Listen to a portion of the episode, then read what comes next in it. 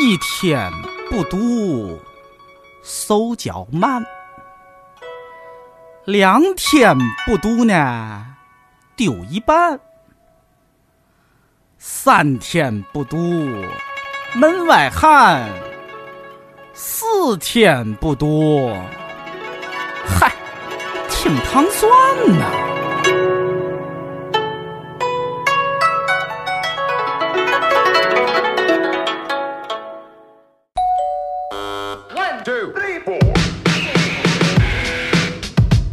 各位听众，大家好，我是五三五五。今天我们的节目要带大家寻找民国时期的坏蛋，结果带大家穿越时空，回到孤岛时期嗯光怪陆离的上海滩，结识一群形形色色的民国广播人。通过这群广播人，我们撞见了红尘中的一代高僧李叔同，或说出世的红衣法师。大家好，我是话剧导演田庆新，请关注我编剧导演的话剧最新作品《聆听红衣》。独立播客第一次跨界话剧，走进剧场看坏蛋调频，打开耳朵听大师声音。田沁鑫全新话剧《聆听红衣》，十月十九到二十三号上海美琪大戏院，十月二十七到二十九号杭州大剧院，明年一月四号到八号北京保利剧院。我们不听不散。哦，对了，里边有我。是欢，来时莫徘徊。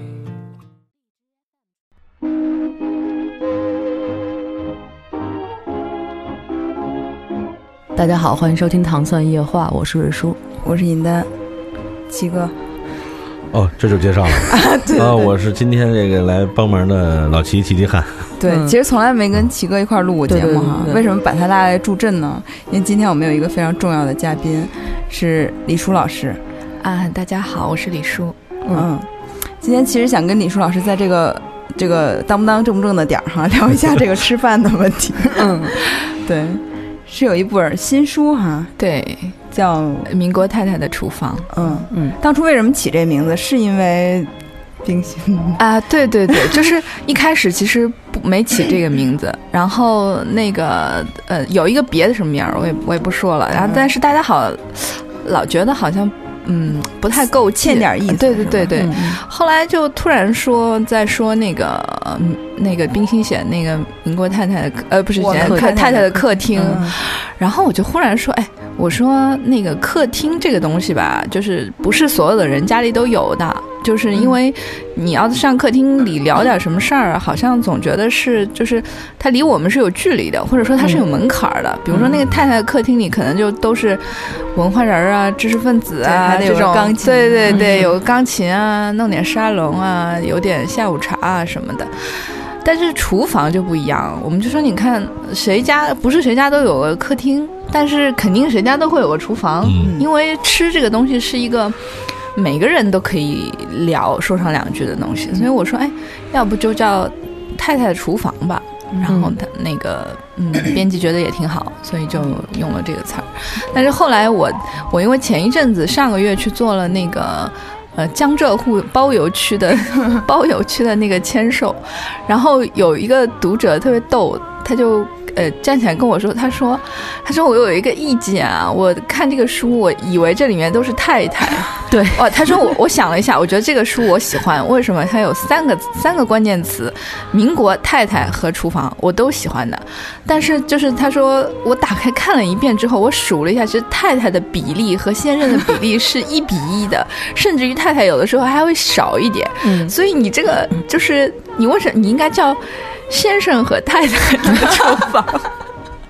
然后我觉得啊，可能是一个工科工科的对读者嗯这么严谨严谨。我说你原谅我们文科生吧， 我们有的时候就是这样。对，比较诗意一些。对对对，对，而且这些太太里面还有像包括张爱玲这种，就基本上不下嗯不不下厨的，对对，嗯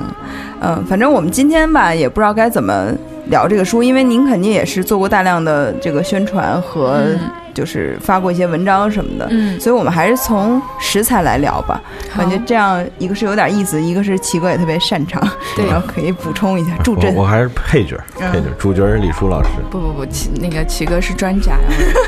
不敢要当。多聊一点儿。对，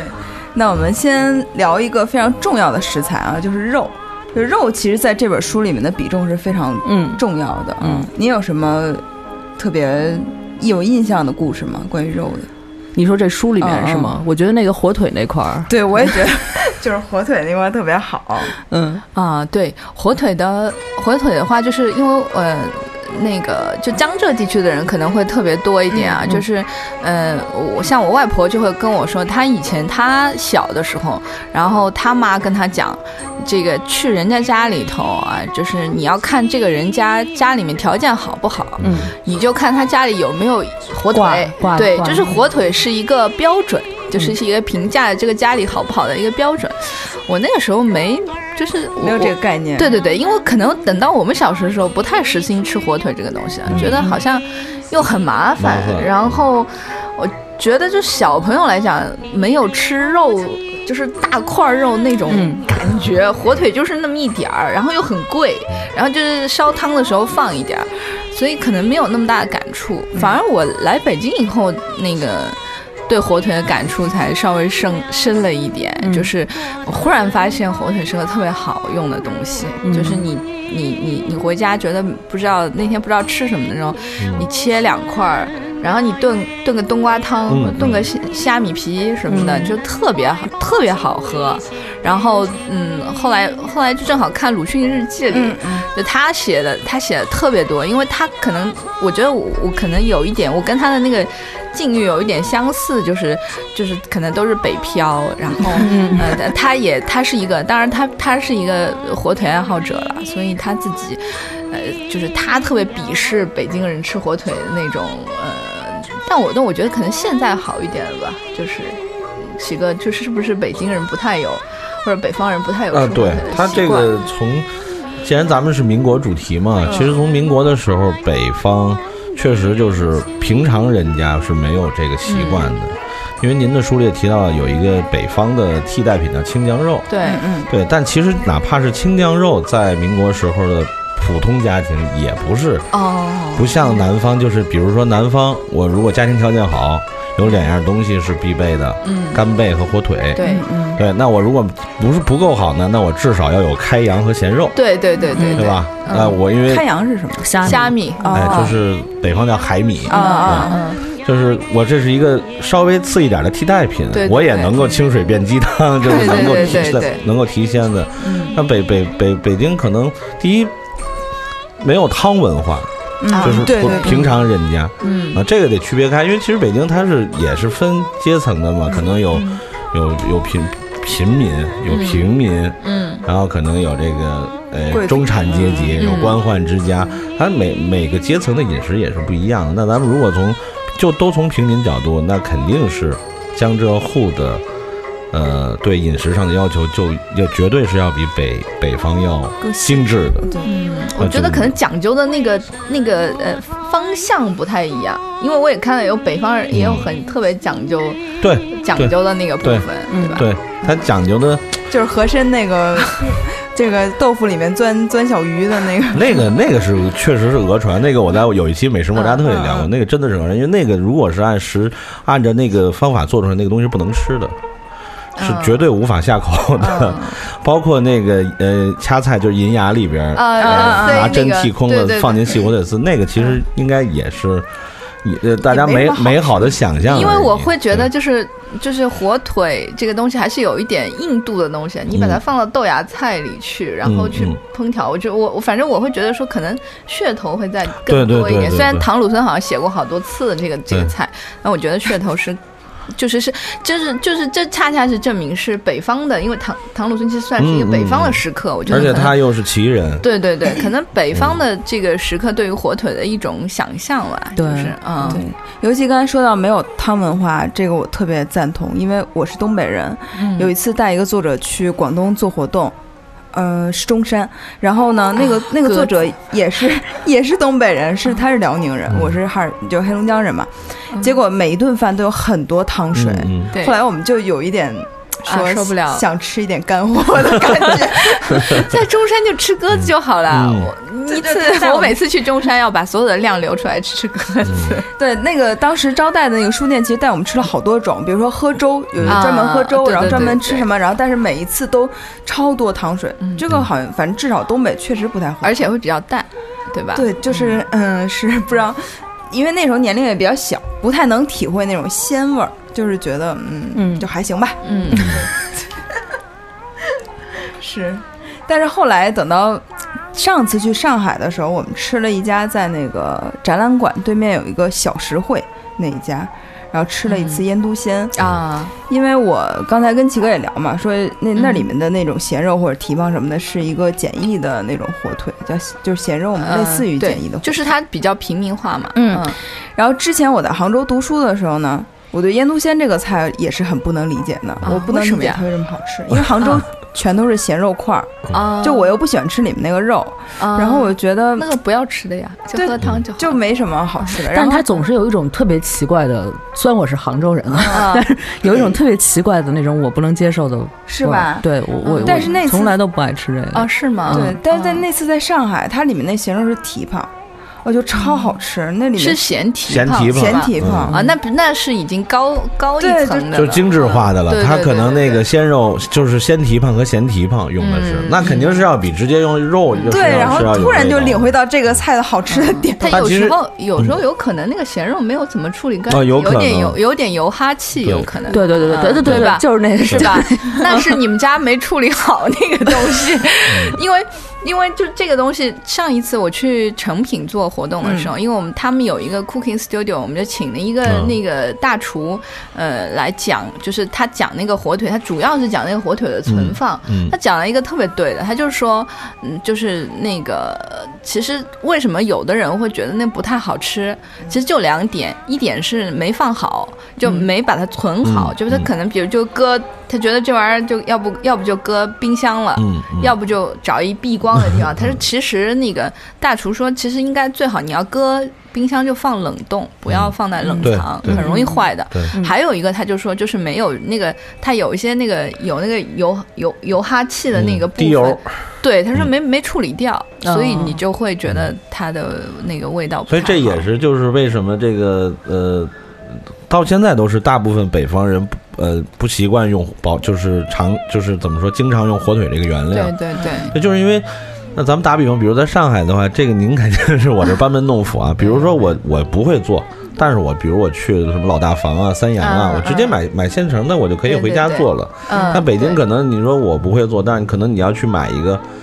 就是已经半半半加工好的啊是很难的啊，当然对现在可对能有淘宝了，要要容易对做对了对但是很好，很多人还是觉得这很麻烦。嗯，那你要直接去买一个现成火腿回来，那就更不可能了，对对对对对吧？谁也谁很少有人会去处理的。嗯对，那个我上海还有一家，就是现在就是比也挺少的嗯了，他就他就只卖火腿。那个老板，我们上次还去，就我以我可能以前经常去他们家买，他就是又有火腿又有咸肉的那种。然后他就会，就是他可能也有一点欺生客，就是如果你第一次去的话，他就让你买那个桌上他都切好了的，嗯就是其实其实那种就可能都是呃一年腿两年腿，嗯就很少有三年以上的腿。你要稍微就是你是熟客，他认识你了，他才从墙上去拿那 那个嗯三年以上的那个腿。然后我们上次还就问过他，他那个选火腿其实挺好笑的，是拿一就是过去了，现在可能不了，就过去是拿一会拿一根针，嗯，然后往那火腿里扎了戳一戳，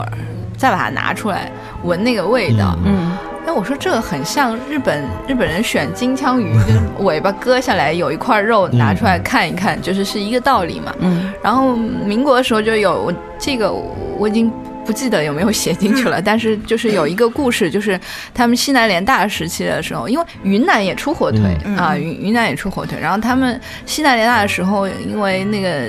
呃教授们其实平时除了讲课也没什么事儿，没有什么事情做，就喜欢去逛街。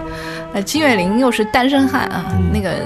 空闲时间特别多，所以逛街的那个次数就很多。说他有一次跟沈从文他们一块儿去出去逛，然后就逛一个火腿店，说他其实没什么生活经验，就金岳霖是个没生活经验的人，他一进火腿店说哇，说原来还有这么好玩的店啊，然后他就进进去以后，他就那个那个拿一条腿出来，然后这个店员就让他拿那个银针去戳戳下去，然后拔出来闻一闻那个味道，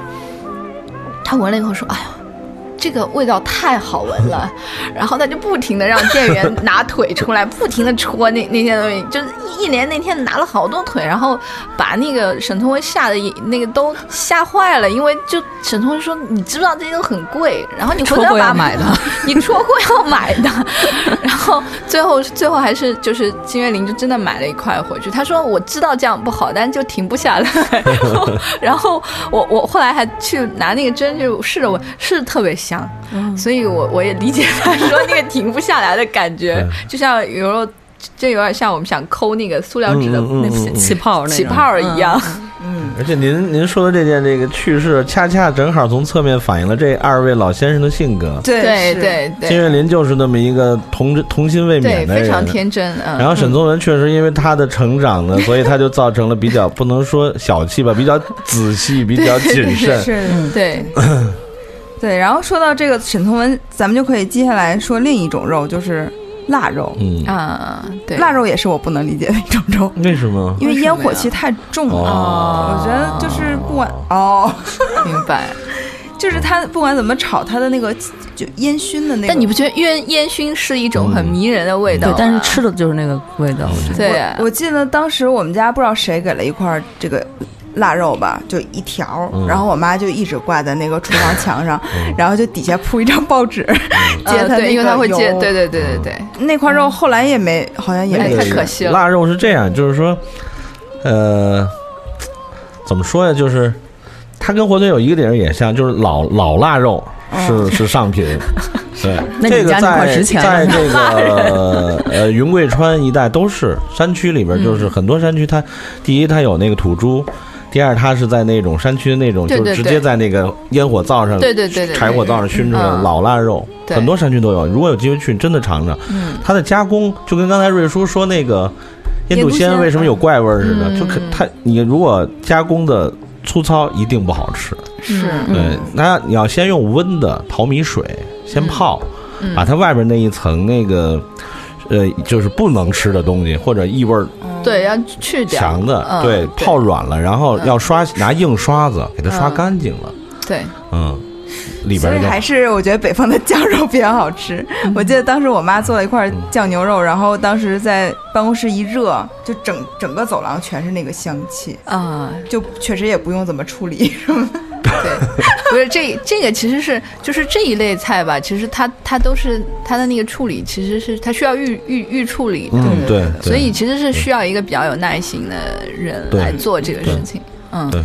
不太适合现代的这个可对，能泰国都市人的。嗯但你知道现在其实淘宝上有卖那种免洗的，啊就是已经给你洗好了的哦那种、那种腊肉。嗯，对，可是我看李叔老师这个书最后一部分是他做的菜和食谱和照片儿，嗯嗯嗯它里面真的有那种。呃，就是透透明的那种火腿，就是看着啊很有食欲。啊那个是吧？那个那个肉也很好，对，真的嗯是好，因为有时候去饭馆儿，他炖的汤里面，他那个火腿吧，最后也不知道他火腿不好还是怎么样，嗯炖那个火腿就是，呃，肉和然后白的地方也肥肥的，我的感就觉是应该是很柴那种是吗？还就是是很感觉不够老吧，就是感觉太嫩了，然后就像吃一块你儿你觉得肥应肉该是那嗯种油汪汪、半透明状的那种。对啊，我觉得应该是那个。呃，肥的地方应该是有韧度的，嗯啊，我自己的理解，我不知道对不对啊。啊然后瘦的地方就是瘦肉嘛，但是它那嗯个啊就是炖的就跟白肉那没什么其实区别你。你这个呃这个呃口味的倾向更适合吃腊肉，啊，是吗？对，就对如果做的好的腊肉是能够对满足你对这个对。这个离刚才的这个半想透象明 的，哎，对对对，腊肉还是炒着吃比较好吃，嗯，嗯，因为火腿的话，你像除了像少数的，比如蜜汁火方这种菜，大部分菜其实吃的并不是火腿本身，嗯是汤的味道。嗯，是它散嗯发出来的味道， 对，其实这个关于火腿，第一个故事不就讲张恨水他在里面对就是显为了显示自己很懂这个贵族生活，给金燕西安排了一道菜嘛，对就是对对是那个呃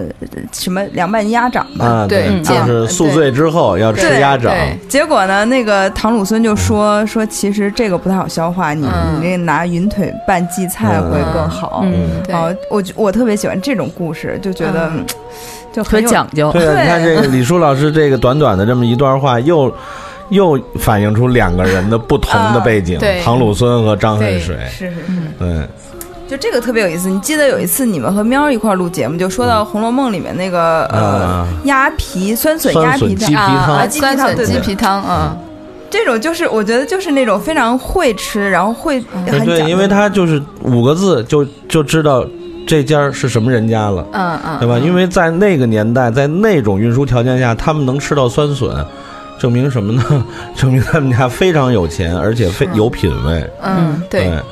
呃，就是多了就不说，因为扯远了，咱们一下扯到这个明清时，对对对，呃，咱们还是说回到这个民国时代。对。然后刚才说到那个鲁迅对火腿是民国，就是爱好是民国第一人因嘛，为他嗯浙江人嘛，对，他是绍兴嘛，然后嗯绍兴也是。哎呀，反正就就挺好的吧。然后，但是我觉得 最逗的是，太敷衍了。 最逗的是，他说那个给毛主席送过一条火腿嘛嗯，嗯，啊然后就呃后被来人截胡了。下落不明 嘛，就是对，因为这个当时是一个呃是一场公案，嗯，就是不知道该怎么。对对对，那个因为在五十年代的时候，鲁迅呃鲁迅学是一个显学啊，嗯就像就是，嗯，就就就红大家都都跟红学似的，嗯大家都研究。然后当时就是我当时看那个是一期论文，呃就是说到呃这个论文就是说鲁迅到底有没有给毛主席送过火 腿？我当时想，哎呀，我想这这题目挺有趣儿的，我来看一看。然后就发现这个这个公案，就是最后最后是当事人说啊，这个应该是烟抽烟是送送到毛主席那里去了。但是后来我想也对啊，火腿这个东西很大的，你嗯要从、你你其实要送到送到延安去挺不容易的，是的所以、呃也能谅解吧。在西安就截胡了，我觉得也 差不多了。对我们当时上大学的时候，我们室友有个金华人，嗯，然后我说，当时我我对火腿完全没有概念，就不知道它是个什么东西，以为是那个嗯可能是一小一小袋儿一小袋儿。我说你能带火腿过来吗？嗯他说那就是一条猪腿啊，你让我怎么拿过对来？，但是他还是不诚心。其实他可以给你带不同的那个上方、中方这对这种对不同的对部位对就好了。而我们家就是分呃火腿，只有我爸会分，啊啊，就是他会他知道怎么用刀嗯给对劈开。嗯啊，那对很厉害，那很厉害。对现在这个就是职人的工，对对那个对你好好学一学，然后对对对，所以教我刚才我解释一下，腌笃鲜不是我说那难吃的不是我爸做，因为我们家不做这个菜，对。啊嗯但是我嗯在饭馆里我就可能也没吃但对是好吧。多好火腿，其实一般人家不舍得拿来做腌笃鲜的。嗯好的火腿还是可能，呃，蒸着吃。嗯，就是蜜汁火方对那秘样嗯制火方那种蒸着吃，或者是呃，像他们那个，我上次在苏州的时候，大厨做那个呃火腿和和豆腐一起嗯烧，嗯或者火腿，嗯嗯它适合去配那种没有味道的东西，对因为它本身味道很强烈嘛，嗯所以它呃还有烧一点青豆啊，那天还烧了鸡头米、嗯哦虾仁儿什么的，嗯，就那个很适合那样那样的烧法，嗯所以。嗯，就是可能可能南方的南方的呃食客们更习惯于对火腿的这个嗯处理啊，我还听说过一个，就是说在火腿的制作过程中，要要就是一大坛一大坛的嘛，嗯中间会夹一根狗腿是吗啊，？这也是唐陆村写的，是吗？啊是真的吗但？但我问过，他们也说没有，就是嗯嗯、呃，这个可能也有可能只是是，也有可能是民国时候的 规矩，因为我其实是去采访过他们，呃，就是呃那个金华的嗯嗯那些、那个师傅，他们说他们现在已经已经没有了，嗯，他们也没有听说过这个事儿是吗？还是啊对对，那您您这么爱火腿的人，您看到那个红军去宣威，然后 大批火腿最后都给煮了，这个 是不是很嗯心痛？也没有嘛，就是不不是这还挺有烧意思烧的尽光也有知道是要蒸着吃的嘛，嗯对吗？对，嗯，反正我们。在做这一期之前，确实火腿是一个感觉非常值得说的题材。嗯那么也简单查了一下，就是说现在我们国家有四个比较有名的啊出产地，嗯那么就是浙江的金华，嗯哦然后江苏的叫什么？如皋呃，如如皋皋，嗯嗯，然后江西的安福和这个云南云的南宣宣威，宣威腿其实就这这个我稍微讲一下，嗯因为那个我之前做过火腿那个专题的时候，就是其实宣威腿只是云南火腿里一只，嗯，就其实云南嗯有特别多种类的呃火腿，嗯嗯然后我们那个时候去云南吃，吃到好多种，其实它味道是不一样的，不一样但是可能又就是现在宣威腿最有名了，嗯而且因为好像大家都爱吃云腿月饼。嗯嗯，啊所以好像还挺多啊。但是真的就是真的好的云南云南的火腿特别适合拿来切片，就炒就嗯炒着吃那种，就是特别好吃。所以其实一般这个四个大概都是从金华出来的吧？好像不源是，自不是的是吗，不是的。哦就这四个为什么会有？你看，就是他他们那个地方，第一是，一第一是那个地方得有钱，为什么呀？因为那个地方得有盐，嗯就古时哦候是是嗯盐是盐是最贵的一个东西，所以就是我我们去宣威那个地方采访的时候，他们过去就是就简直是一个私有王国一样，嗯，因为他们有盐，就是嗯抓住盐就抓住一切嘛，所以他们那个那个那个地方的人就是说，呃，为什么为什么产好火腿，也是因为他们他们还有一种是桃花盐那嗯种，就粉红色的那种那种盐，嗯、你想盐多到已经可以来做火腿了，嗯那就是还是很富庶的地方。真的，嗯而且感觉云南的猪吃的也可能也跟内地的猪不太一样，嗯，那肯定是是吧就是各种蘑菇、松茸，但他们但他们确实是放养的，而且他们的猪要跑，就他们嗯猪，你你我我觉得他们的猪每天锻炼挺多的。我我去过一家人家，是他那个呃，就是住的那个地方是在山嗯半山腰的，然后他每天呢要把那个猪把它爬爬坡到最顶上去吃， 然后我就说啊，那些猪嗯好辛苦啊，为了一点吃的，然后晚上那小短腿儿，晚上还得再回到那些下坡再再爬下去，真不容易。但是肉质肯定特别。 对对对，因为这几年有一位女士，就是然后曹植一，哎，对，啊她就是在云南自己养自己做，他在贵州，在贵州啊，，对对对嗯但，是她是用的这个宣就是云腿的这对对个对方对对古法，对对对，嗯，然后嗯现在已经有销售。其实按照它这个原料和这个工艺来说，价格真的不离谱。 嗯，我去年冬天买了他一条腿，嗯，我觉 得，我觉得 那买了它一 条，感觉黑社会呢，特别霸气。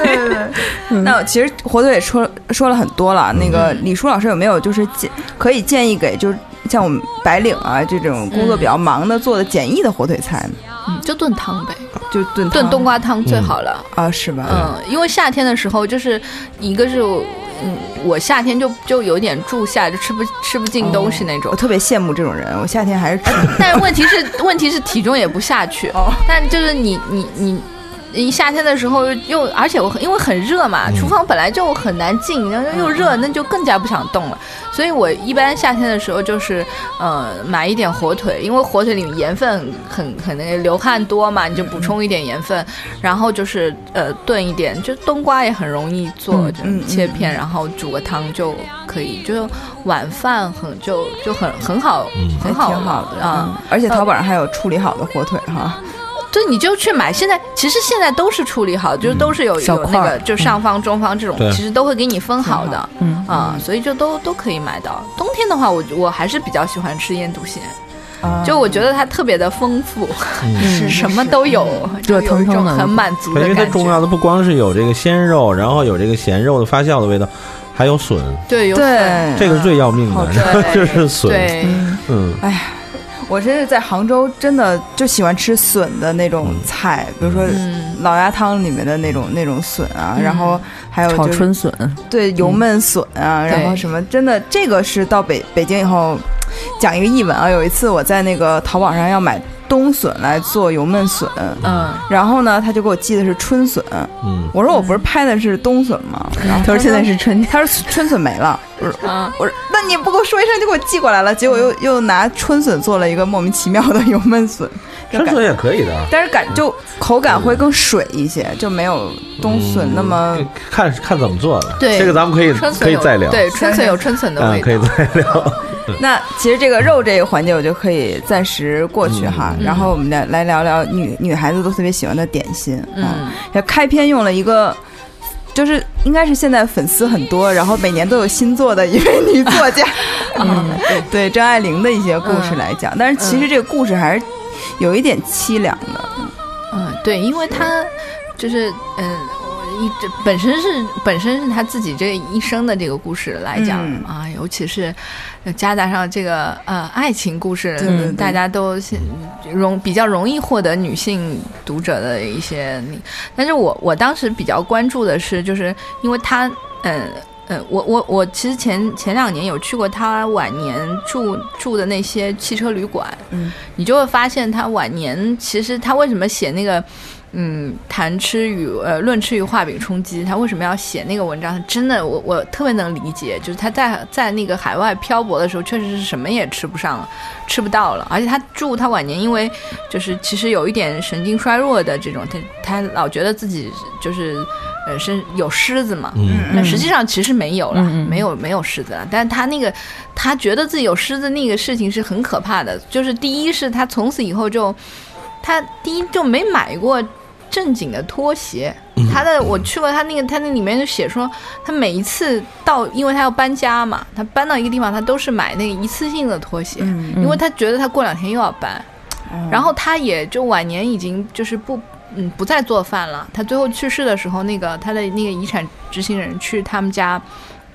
他租的那个房子，说他的那个就是其实是房东借了他很多那个锅。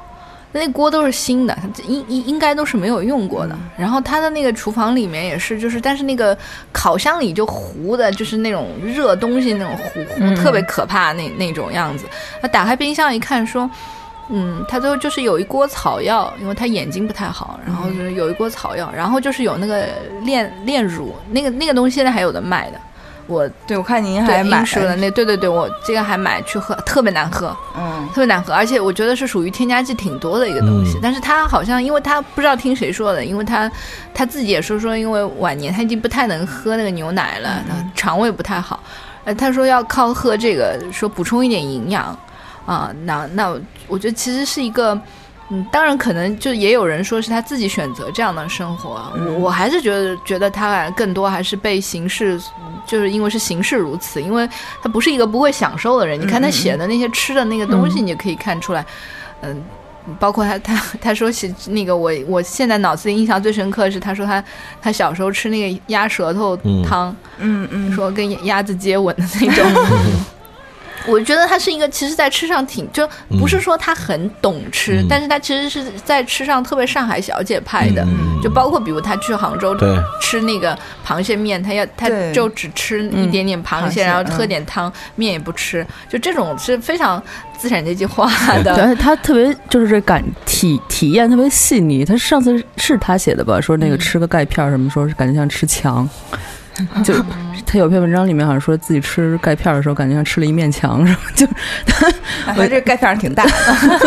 我觉得他在这个楼外楼吃这个蟹面就很生动，对就是您在这个书里用的一个对那个“闭”字儿，嗯就是他吃完浇掉以后，对用用勺子把汤都闭了， 嗯，闭出来喝干净了，剩下的不吃了，特别形象，就是一个对特别生动的一个上对海她女性的就那就个。你一看你就觉得她是上海上海姑 娘，是是然后，嗯然后包括他讲，他特别爱去吃那个下午茶，我嗯特别喜欢和嗯严英对去喝下午茶。然后包括他说他跟严英去一个犹太人那个那个呃下午茶店去喝喝茶，那个吃咖呃那个吃蛋糕，然后说呃最后两个人还要 A A 制这 种，但就是可能一一般人会觉得很诧异，其实这个挺上海的，就是、嗯就是这种这种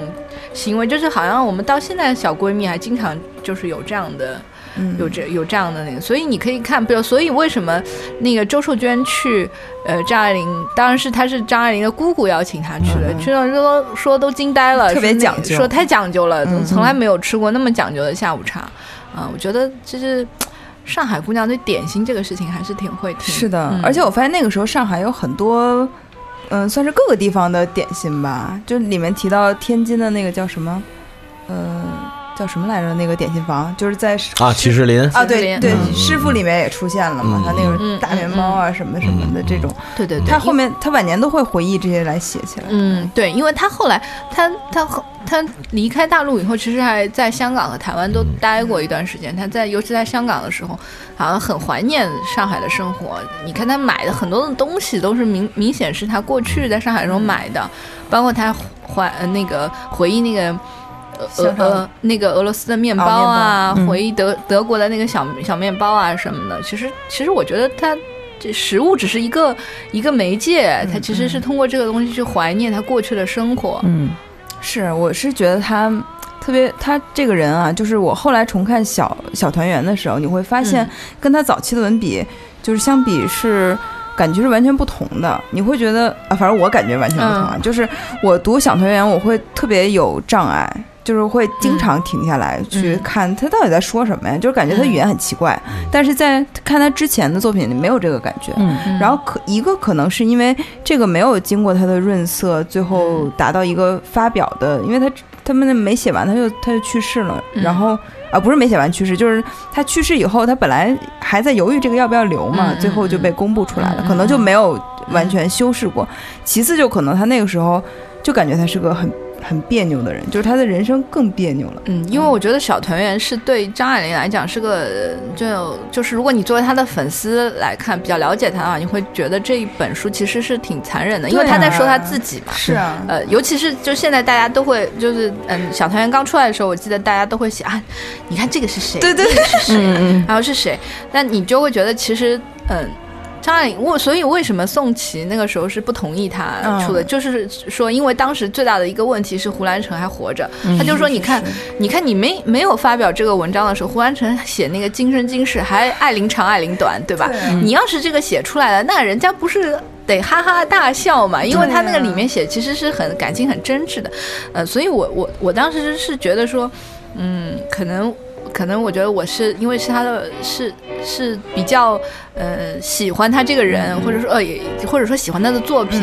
所以其实是不希望小团圆。那个发表的是嗯是嗯，看的时候心情很复杂。对，而且因为你刚刚讲为什么觉得跟他以往不一样，是因为他之前写的那篇文章，那个那个，我记得是这个好像是胡兰成评价他的，说他是在云端上看厮杀，就是因为他是就是他写的那些故事，就是有很多的就很赤裸的去写男女之间的那个那个关系啊，就是呃。嗯非常的冷冷静的去看待那个东西，对所以你你会觉得你他之前的那些东西都是那种感觉的，但到小团圆的时候，因为人人都知道他写的九力是他自己，所以你就一下子就不觉得。其实我倒觉得，就是从风格上来讲，他还是保持了他的那个那个嗯东西，但确实是因为他确实在写他自己的故事，所以有的时候很。嗯，就是很很，我觉得还是因为是人看自己吧，总归都不太一样。而且那个尺度怎么拿捏呀、我觉得这个也那他，我觉得他对自己也够狠的，只有对他是很那里狠些那对嗯那些都写出来，包括什么堕胎什么这样都写出来，其实还是挺对自己挺狠的。对，反正就是说，就再闲话一下，就是比如说看胡兰成那个《今生今世》的时候，一开始看你会觉得这个人特别清爽，就是他写他小时候的那些故事啊写的特别啊好。然后其次呢，他对一开始对张爱玲很真挚的那个感情，嗯嗯然后你后来发现他，哎，他又对小周很真挚的感情，哎，他又他好像就是一个对每个女的都嗯，然后就他很他生是气嗯他是他是，所以我觉得，所以我觉得他后来最后跟那个。嗯，那个那个，哎，他最后那个那个老婆是一个，其实是以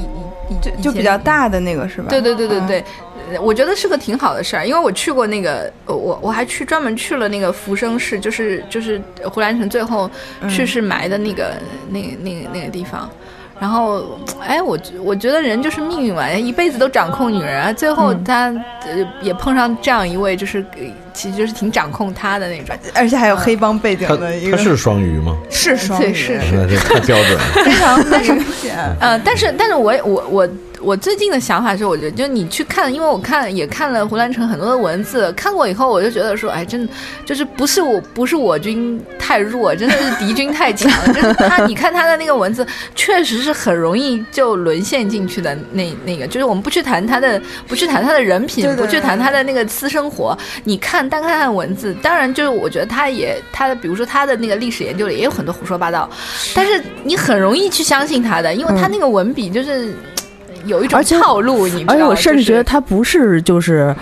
呃，就是为了去追求谁，然后他我觉得他每一段都是嗯 很真的，诚对对对他是真的这样对对对双鱼男嘛，他就是那种近乎无耻的天真 嘛，然后你就没有办法。范对范本的那个。对，所以后来就我是我我有一次我也跟朋友女朋友去聊过，就我们就说。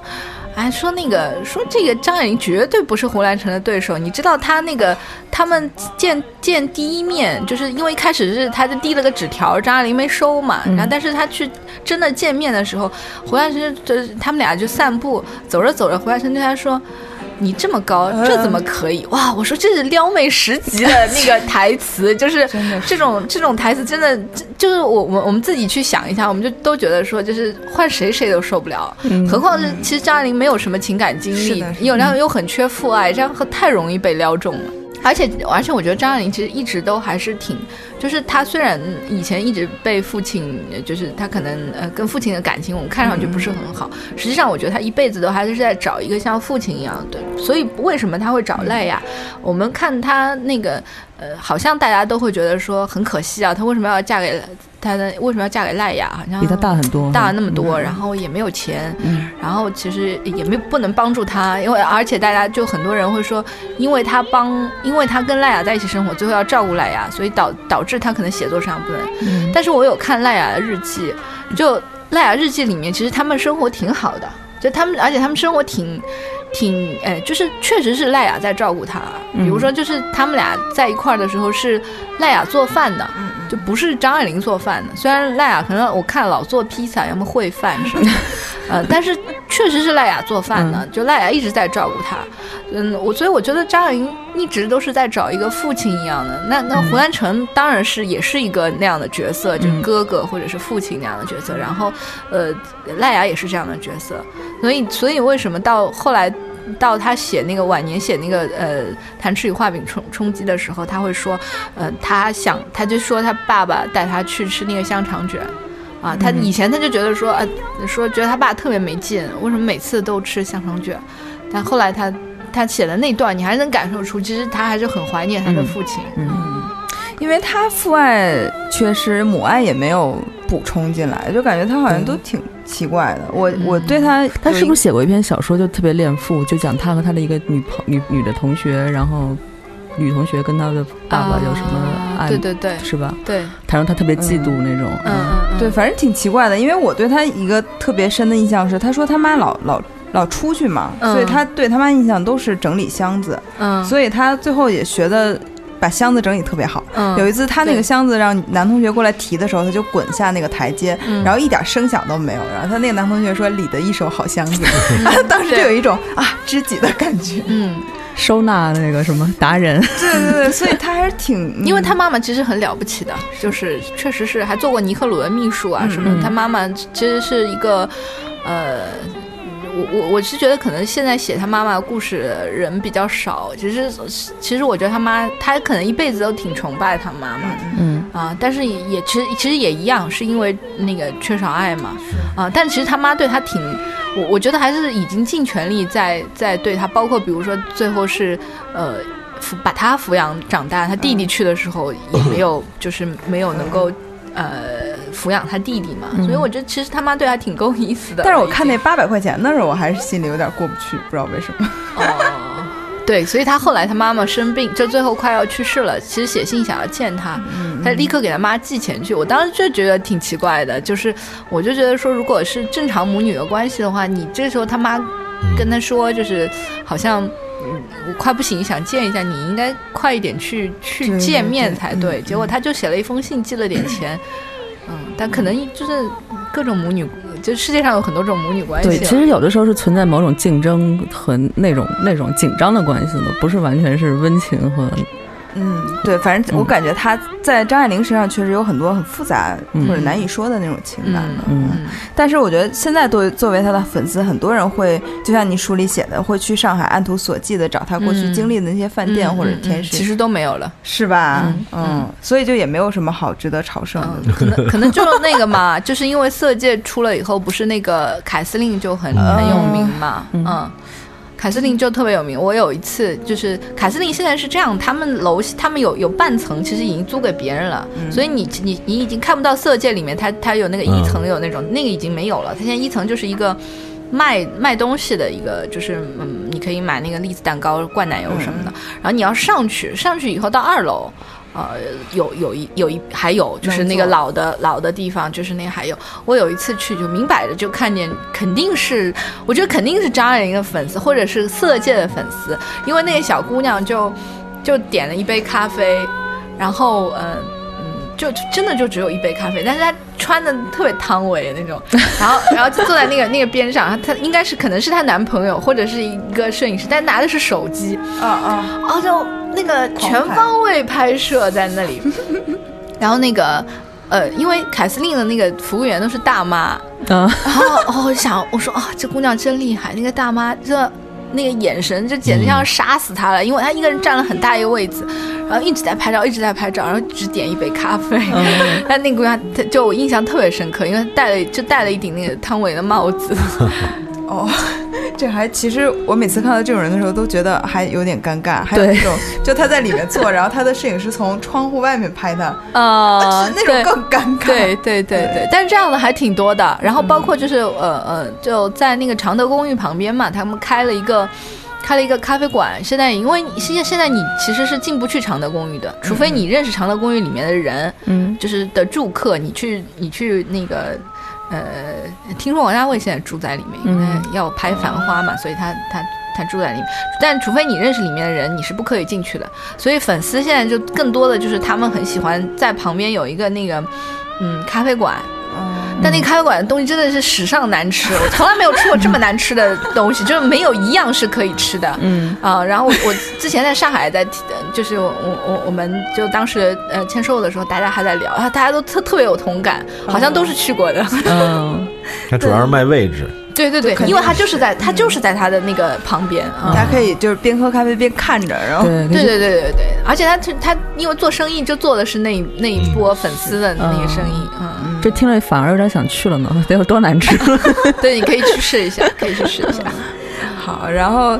呃，我们说完张爱玲，说下一个叫王世襄哈，嗯，就其实王世襄这一篇中心讲的不是甜品，但是把它放在甜品里，因为他喜欢啊吃肯德基的圣代，对对嗯对对。对然后每次买二还有十四个，这 个真的这是序里边是说启功喜欢喝雪碧是对吗？对 对，这两个我觉得特别逗。对，嗯就我其实我写这个的时候有一个就是想法，还是想要呃想要告诉大家说，我们平时看那些呃大师，觉得都好像挺、嗯就挺神秘的，或者说都位置挺高的那样、啊，因为我们看的都是他的作品，或者是介绍他的文章。还有但匾是上的字，对匾上的字，你看，当然你可能可能根本不知道，他们自己生活当中其实是特别好玩的，就是启功就是特别好玩的老先生。嗯，啊，所以他那个呃那个用那个喝了喝了雪碧，用水涮涮， 那个就是他就特别像一个就是老顽童的嗯那个对感觉，对所以多爱喝呀，就是啊对对。就感觉吃完把盘子舔了那个是一个感觉，是是是，就是是吧包括好像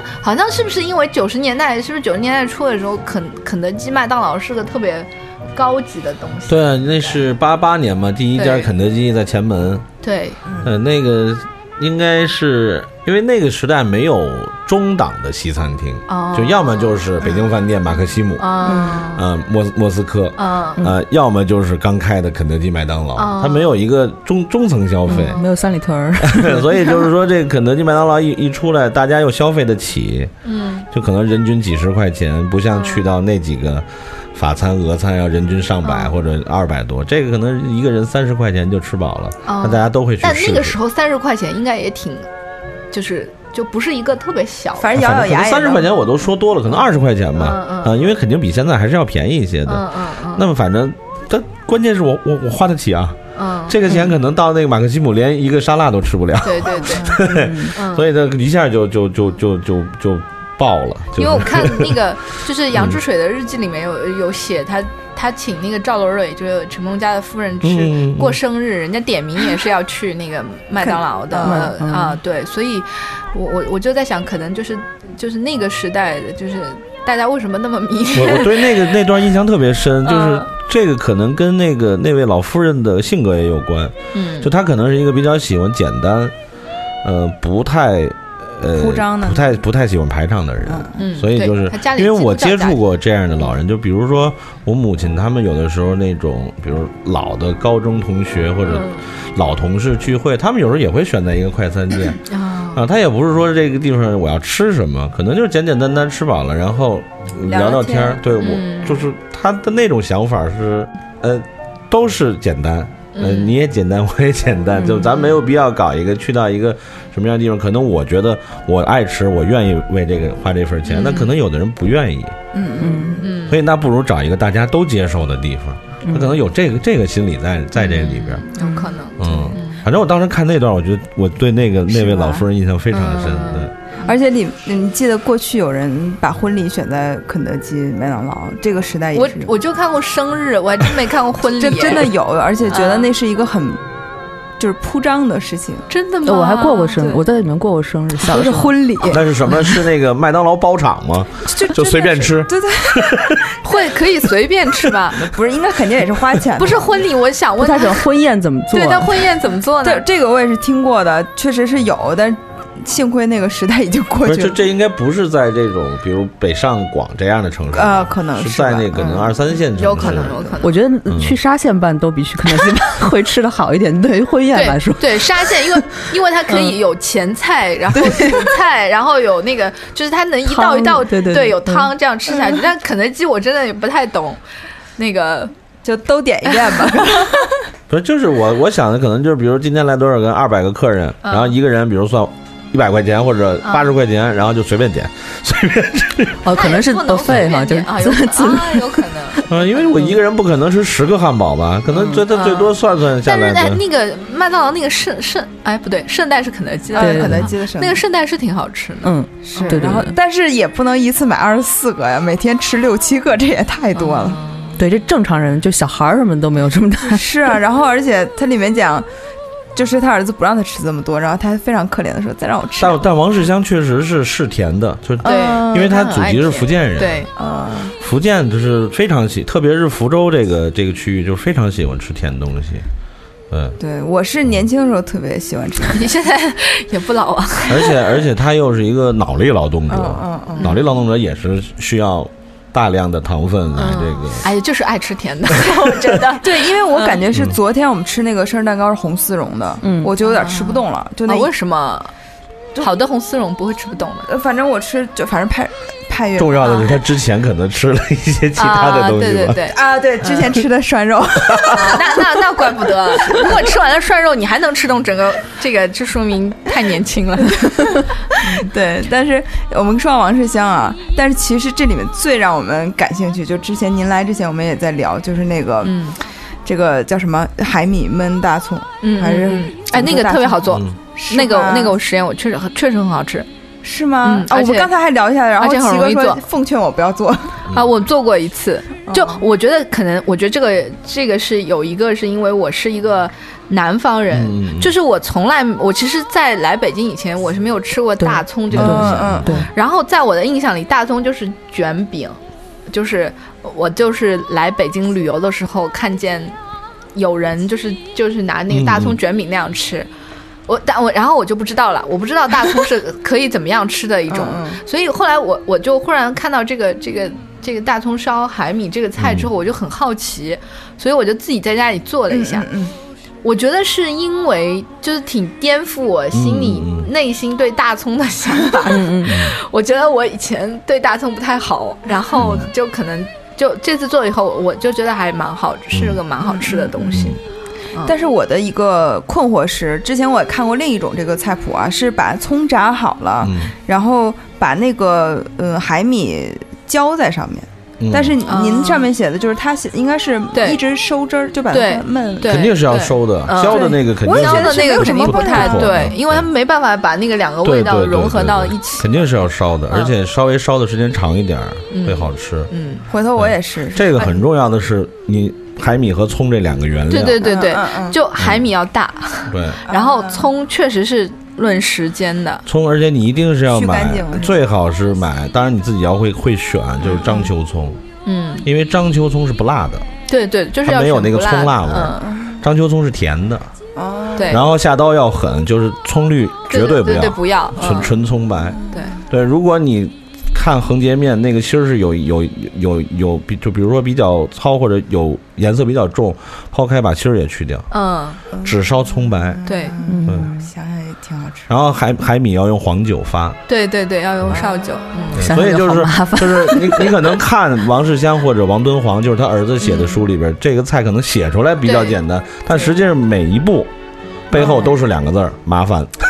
对对对，对这跟火腿其实是一个道 理。是，我认为好吃的菜一定都是麻烦的。嗯，是的，而且关于食材的这个也很重要。像王世襄，他就会一大早就去对啊选最新鲜的食材嘛。嗯，对，对，因为上次瑞叔有一次心情不好的时候，他说我能去你家吃饭吗？然后我就给他做了饭。嗯，下次等你再心情不好的时候，我给你烧这顿行，这道菜吧。逼着尹丹老师给我做饭来着王。王王老先生老去趴活儿的那 个，我说活 就是他他经常留恋的那个朝内菜市场，嗯现在早就没了。啊对，那当年我我多我还去过呢，就是在拆之前。嗯，嗯，那因为它真的是那一带比较好的、比较全面的一个大的市场，嗯哦，就里边基本上，嗯、嗯、跟生活有关的东西，不光饮食，就是嗯日用的一些东西也、嗯也都会有对对对，嗯，然后你看在那个时代，就基本上只要季节合适，每天都有新鲜的螃蟹。嗯，哦，真的，，对，嗯，嗯，那确实是一个那很其实厉害的菜市对，场现在其实年轻人好像比较信奉那个三元里菜市场。嗯啊，对，那个主要是为什么呢？那个是嗯因为西餐的东西比较对嗯多，对，就是全，就是比如说你今天想做一个中西结合的一餐嗯个 party 吧，大家一起吃，你到了这一个地方都能买齐，不用对，跑来对跑对去，对跑来跑对去。他们而且有特别多的香料，嗯是对这个对是是是你那个，而对而且可能相对而言，是不是呃感觉上价比较格还合适。嗯价格价格比较高贵，是，价格吧高嗯，但是好像挺干净的，干净，它就重比要较是干净，嗯没有没有没有那个异味儿，地面呀没有污水横流，嗯那价格你在这个情况下，价格肯定是要对比而而一且般还的比较适合拍照，是吧？嗯 对，就刚才说起给我发那个春笋那个淘宝卖家，嗯他们家其实很全。然后有一次我为了做那个三杯鸡，就买了嗯罗勒嘛，嗯但是一发过来我就就傻眼了，就一大捧罗勒。嗯但你知道三杯鸡里面只用一点点，然后那个罗勒你这怎么个处东理西嗯，最后就扔掉了，那没有办法，因为你可以把它打成青酱啊，那我下次就有经验了。对嗯，那个罗勒就是这样，你把它那个你就用那个弄用那个粉碎机把它给粉碎了，嗯，然后加那个呃加那个松子儿，然后加橄榄油，然后就把就一一起把它打成青酱，嗯那抹面个包什么抹面包、那个意大利面什么的，嗯对特，别那好应。该挺好的。而且这种时候就显出三三元里市场的这个对啊好处性化对对对对，呃，你今天我抓一把，嗯，对，可能其他还有要东西先等都淘宝买，这个有点儿 对。其实罗勒、薄荷这种，一般家里种两盆儿就挺好的，嗯对，就但随是时可以用一下。但我也挺理解我他，们因家为有我种猫不啊活，对，也不是，就是也不是每次都做嘛，就是想起来做一嗯点儿，然后所以有的时候会备点干罗勒，但是虽然味道不一会样不差一一点儿。样，不一样，嗯，不一样。对，然后离到这个菜啊，我们再聊聊这个这个接下来就比较有意思了，就是鲁迅和周作人这两个兄弟啊，嗯对因为他俩我觉得性格是完全不一样的。嗯，嗯，周作人是一个，就像您说的，他就时刻好像都是有一个家乡味，就是他吃别的就吃不惯，他一生都在埋怨北方的这个点心不好 吃。这个跟您是不是也有点嗯像？我不，我觉得北方有好吃的东西，但是点心这真的是、那个、没办法呃，我我之前在在那个上海的时候，我说，哎呀，我说那个我这次在上海，我们把那个北方点心的坏话都说完，等我回去就不再说北方点心的坏话了。但可能我 我我说就是因为，嗯，南方的点心它可能嗯。我觉得是跟存放条件也有关系的。嗯北方点心的话，它要耐放嘛，嗯嗯要耐耐储存嘛，所以它可能就是我觉得在制作上面，就它不可能像南方点那么酥，嗯那么、呃嗯嗯嗯那么容易那个、那个，所以它可能就我们为什么会感觉比较硬，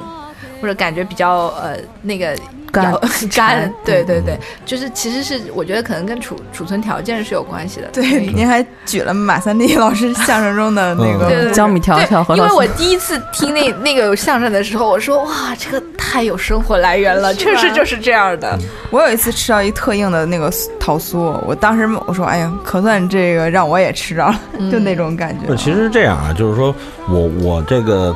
也不算说洗白哈，就是这个它本身啊，咱们呃其他地方不是就说北京嘛啊，嗯呃，北京它其实点心要分几类几大类，一个是宫廷嗯宫廷细点，嗯比如说大家都爱吃驴打滚儿、嗯爱窝窝嗯啊、豌豆黄，嗯，豌对豆吧？黄很好吃，好吃好吃嗯这些点心有一个呃共同点，就是无法储存，嗯，对对你对，就是当天做出来当天吃嗯啊、因为第二天一定会变质，不管什么季节、嗯肯定会变质的。嗯那还一类呢，就是清真点心嗯，啊、就是这也很多，比如糖火烧，哦，嗯啊、芝麻烧饼，嗯啊、这种，然后呢。炸糕，复嗯合程度明显降低，嗯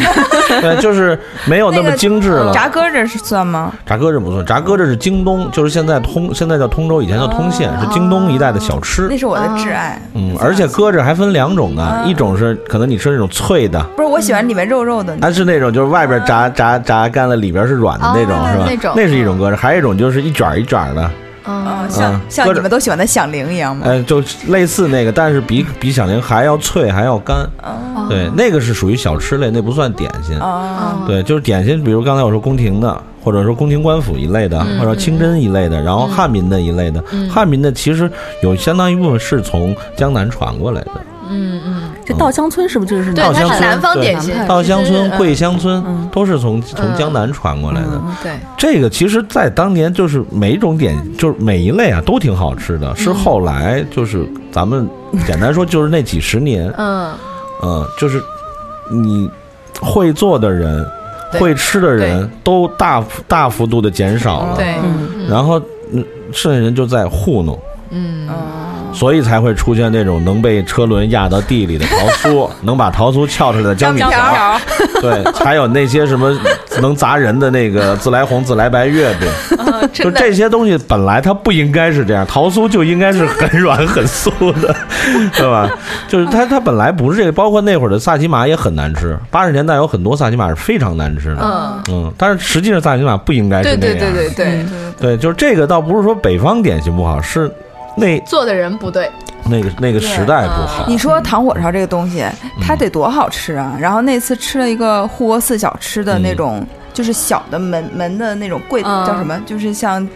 就是购买的那种，不是店，嗯，嗯嗯然后外呢卖窗口，对，窗口。然后买的那个糖火烧特别像那个山东呛面馒头，就是里面是那种呛面儿的，你知道啊，吗？是那个蜂窝感的是不吗？是，就是就是粉粉的，好像没有一层一层，它应啊该是一，层也。没有那个糖，也对，呃，也没然后有我一那直个拿牙在那儿刻 磨那个磨那个点心，这哎呦，呃，因为气死户小确实是一个有待商榷 的地方。？是吧 对，就是你如果说真的想吃这个好吃的清真的这些小东西，就应该去牛街。你嗯对，嗯嗯，那天是没有办法吃个早饭，结果没想到而那且么，嗯糖火烧啊，就是现在都其实已经是健康化改良的了。嗯因为糖火烧为什么呢？是是怎么诞生的呢？它也是在这个就是京东，就是通县这一嗯带诞生，大顺斋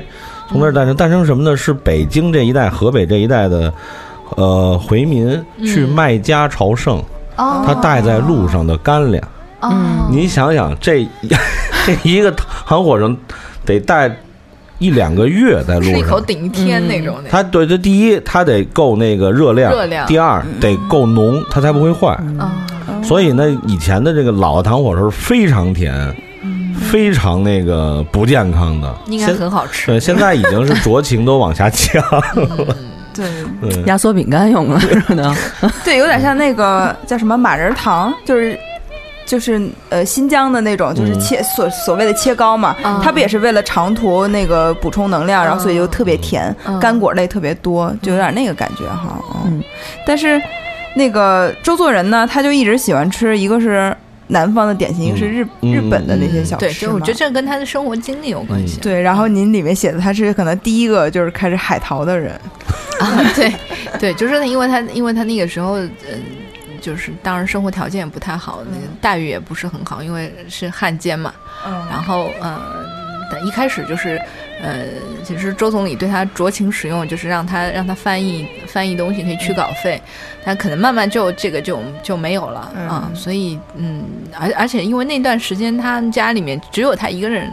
只有他一个人工作，一个人工作要养活好多、好多人啊，呃，包括那个。呃，就是周周建人，就是他的那个弟弟弟啊，周建仁的那个前妻，就也归他养，因为因为因为他的那个前妻是宇太信子呃的对妹妹啊、嗯嗯那就是这个。那后来，后来中间人在上海重新组织家庭了，那这个妹妹也归他养，所以他其实要养挺多人的，嗯嗯所以他确实是在食物上是很很很缺乏的。嗯嗯所以你看他那个，嗯，这个主要写的来源还是根据他跟那个鲍耀明的通信啦。通信啊他他跟鲍耀明写信的时候，每次要，我觉得也挺，就是他自己还是觉得挺不好意思的，嗯所以他经常会，呃，有时候你看着还是挺心酸的，信里头嗯嗯要那个猪油和和和糖啊，要那个。要很多的这种味精啊呃味点心精啊，啊这种嗯点心啊什么的，包、包括他说那个酒你就不要寄了啊，这个这个酒就嗯，因为很麻烦，然后嗯那个海关收税也收的重，其实跟我们一样的嘛，就是我对们现在买东西烟那个酒也是 有点重对呀、海海关收税，你你有时候都还挺心疼的，嗯那个嗯那个每次每次被睡睡的还挺厉害的， 所以就是我当时看他写的那个信里面，我就哎就忽然就觉得说，包括他有很多小技能啊，什么呃说那个你可以把那个月饼，他说把他说让那个鲍耀明把那个白糖。倒出来放在那个月饼盒子里面，这样月饼也不会碎。这个我当时没写的一样，其实是因为他曾经有一次，嗯这个月饼就碎了、坏了，嗯，所以他才让他下一次这么寄的。哦所以这个是经验，就是是一个教训啦。嗯还有是因为就是他还曾经有，就是后来那个那个那个月饼当时寄过来是挺可惜的，是他的那个啊呃鲍晓明还给他寄了一包味精，但是味精和白糖混在一块儿撒了。哦嗯，所以后来他他说那个那个里面他他说那个里面混在一起了，那鲍晓明说那我再给你寄一次好了，然后他他说说没关系，就哦那就好像做又要加糖又要加味精的菜， 对对，对他就是就你看那种，你就觉得说啊，那个呃，就是这样的一代大师啊，你写嗯那个吃苦茶，啊你看他写的那那些，但是到最后就是可能为了为了。为了食物，他嗯嗯他就要做很多的事情，包括可能他自己觉得不好意思，所以他说他要给他写点什么呀，是是或者他要他要给他寄，就是给谁给嗯、那个其他的朋友寄点什么呀，就这种，他我觉得是老人用，他就是也挺有自尊的，其实他要用这样的方式来回报他，嗯这这一块儿真是看着还挺感慨的，对，而且那那个年代的这种高级知识分子，特别是旅日回回嗯回国的，在这方面真的是特别的，就是那滴水之恩涌泉相报。对对对，因为我我姥爷就是类似背景的这样一、哦一个一个经历，就是我特别了解，就是他是不会说不， 嗯对对别人不会说不，然后呢有求必应，然后呢别人给予一点小小的这种帮助，他都会就是有机会一定要加几倍来来来嗯那种。所以我看这个就是这这这这这一部分时候，就是眼前那种画面感特别强。嗯。嗯嗯，而且他还跟因为这个代购跟很多日本作家产生了呃也不是很多，反正就跟几嗯个日对，本作家那个产古生奇润一郎是对古奇润一郎对，吧我？其实是古奇嗯润一郎对他们兄弟两个人的描述其实就挺精准对的。对嗯，对，嗯，因为他其实跟古奇是见过的，嗯嗯嗯，见哦，过面的，嗯对前前两天有一次跟史航老师一块儿去 网易直播嗯聊那个《贤者之爱》，啊然后、啊，其实里面也也聊到古奇润一郎的那种、那种审美观吧，嗯啊嗯就等等，这我觉得这个当这些人产生联系以后呢，这个故事就特别雅，嗯就是不你会觉得说哇，原来他们认识的，对是的嗯嗯是的嗯对，嗯，包括你看鲁迅和周作人他们早年在在东京呃留学的那个那个时间，他们其实也和呃就是。也是跟我们一样，就是比如说，因为他们俩特别爱夏目漱石，嗯所以他们非要住夏目漱石住过的房子，吃夏目漱石吃吃过的东西。嗯所以其实这个我，当然我觉得哦，这心态就跟我差不 多吧。我说，嗯因为我我可能也会就是。比如说，刚刚讲张爱玲啊，我我一定要去喝一下她那个、嗯她那个酸奶，那个嗯炼乳呃奶昔，然后到一个什么地方，可能我我后来我就觉得这种我特别能接受，就是但、嗯但大家就读者会觉得我我我我当时的猜想是，我觉得啊，你你我们平时看鲁迅都挺、嗯就是嗯，好像很严肃的，但是他文其思实格嘛，文学家、对思想家、革命家，对，但是人家其实有很萌的那一面，对所以他对其实去去去，而且把那么多的钱都花花在那个住夏目漱石的房子上，这个嗯，这搞笑这一点上，我觉得其实呃，是人不分阶层、不分对对对没错群体的没错他们兄弟两个人去夏目漱石这些地方朝圣，嗯和刚才您说的那个女生在凯司令那个、 嗯，对，那个朝圣，我觉这得他们的心情是没有区是一别样的，的。对对对 对对，呃，包括这个鲁迅，你去看他后来他在他在日本那个时期很多做派呀、嗯嗯，呃，很多的这个这个呃生活方式，其实他真的是还，我觉得他挺有意学习夏目漱石的，嗯所以你看他他们为什么特别爱我？我刚因为刚从日本回来，买了一条羊羹，然后是为了拍片儿用的。 然后那个我我说我真的不能理解，因为羊羹羊羹很贵，嗯哦就是一一条羊羹买一条羊羹的钱可以买很多别的东西，什么衣服都可以买了已经。然后我就说我不能够理解为什么周作人啊、鲁迅啊，然后都很喜欢。后来我们想了一下啊，因为夏目那个夏目漱石特哦别爱羊羹。嗯，然后他们非要买那个那一家的，我嗯我我是特别理解，所因以嗯为我嘛姥爷就是，爱爱那哎个东西。呦，我小的时候我就印象中他老跟我分享，嗯然后我是特别不爱吃的。对呀、那嗯个我也又甜又没有我也味儿不爱吃因为它跟这个中国的那种豆沙馅儿的感觉是不一样的。对对，啊、我就不喜欢那个口感和那个味道，然后他就嗯特别喜欢。嗯，我我特别喜欢杨 哥，所以我不明白你为什么那么那愤啊哎你慨你不觉得就我我主打的愤慨点是它那么贵，啊？对，为什么那么贵呢？这因个我为不它能明白。麻烦啊制作。嗯啊，所以但是北京的羊羹就没有很贵吧？不，我觉得是因为日本人吃羊羹做得把它好当高级点心对对吃。对对，我觉得，就而且我觉刚得像这种透明的这个是，就是而且这种半透明、这种浅色的东西，在我的印象中是不不不不可以吃的，就是 没没什么食欲，你知道，看着这对，而且他们真的是做出各种花活来。我这次买的那那一条是那个因为栗子下来嗯的，做那个栗蒸羊羹，嗯就是它切下来是要要求那个泡面上面有有那个每一个栗子得长得像月牙那个样子，所以它那个挑栗子其实也是一个、哦一个嗯太讲究一个了过程。啊对，还是得费在这个上面。嗯对，贵啊、嗯那既然说到鲁迅了啊，就是 鲁迅其实挺逗的，他跟周作周作人很不容易，呃，不一样，他就喜欢北京的，比如他会去稻香村买点心，嗯然后他会狂吃北京的馆子，嗯虽然也是因为他有钱吧，但是他就是很好这口，嗯，是那个时候的作家，实在是我们我们一直都特别的羡慕那个那个时候的作家生活，因为靠稿费是可以买嗯四合院儿的，嗯而且还买了两回。嗯，这个我们现在都应该永远都不会达到 吧？最近，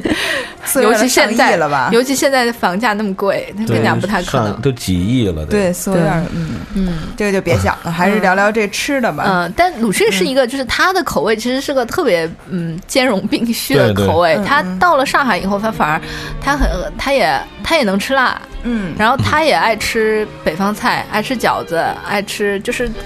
就是他，我觉得他的口味非常的嗯非常的不挑了，嗯嗯嗯，所以那但是他跟。就是他跟周作人就不太一样，就是周作人是一个，就是可能他一一辈子都很，他都很坚持那个，那个，就你，所以你看周作人文章也是，我觉得他的他的那个散文也是一以一以贯之，嗯嗯啊，就所以它它很迷人的那个地方也是这样，就是你初看它的那些东西，你觉得很淡，嗯好像很淡，但是你读完之后，哎，就那么两句，你忽然你就很容易被它迷迷进去。所以我就说，我说周作人其实跟，嗯。我觉得胡兰成比周作人差的地方，就是还是在就是胡兰成那个东西啊，你看上去可以很容易喜欢 它，啊你很容易，你因为他他写的那个那个语句那些词都很美，所以你很容易喜欢他，但是他经不起回味。嗯但是周作人的东西不是，他他写很多的很多的那那那种。就是淡淡的，但是很容很你很很隽永，就是能就就跟他喜欢喝苦茶是一个道理嘛，所以他喜欢的东西，他也他也很爱甜的东西，嗯嗯，嗯，我觉得我我觉得他因为他平时可能都喝苦茶， 一个甜的东西配苦茶很、嗯很适合，嗯，对，那奇哥其实可以给我们介绍一下，就是北京在民国时候的那个，就是菜馆呃饭馆的那种。就看《鲁迅日记》就对 就是一个啊，是一个相当于一个纪录片儿。 对，我们对我们前两天还在说，我们嗯说那个上海不是因为开那个米米其林，嗯就办那个有米其林餐嗯那个名单，我们说，哎，如果民国的时候开一个呃，嗯这搞也搞一个米其林，然后如果要就是要选评委的话，我们觉得鲁迅很合适，因为他每天都在吃我馆子，对，而且他就是，我是特别这方面我特别佩服他，就是我我也感同身受的，就是我口味开放，嗯嗯嗯，因为我是就是口味非常开放的人，就是只要不是太过于稀奇古怪的东西，我都能吃。嗯，但但就是也要分好坏啊，就有好吃的，有不好吃的。嗯， 对，所以我哥觉得这个可能就就是口味会影响这个人的很多东西，性格呀，还有他的文风啊。嗯，对，就比如说，就是您刚才说周作人的文字，呃，就很像那种就是心里有有口味依赖的人的那种风格，嗯但是这种就是说口味开放人，他写东西可能就是大开大合，嗯，嗯，就是对，有故事新编那种，然后也有什么刘和真君那种，对，啊，而且快意恩仇，嗯然后他他也他也可以把女朋友给女朋友起名叫小白象之类的。 我当时看说啊，这这简直太太不鲁迅了。对，好多名人的情书其实跟他其他的作品都差的特别多。哦我觉得鲁迅那个他除了在广州那个，就是可能有点那个。觉得消费太高了，嗯不是吃的太狂太太豪放之外，哎在在京沪两地应该，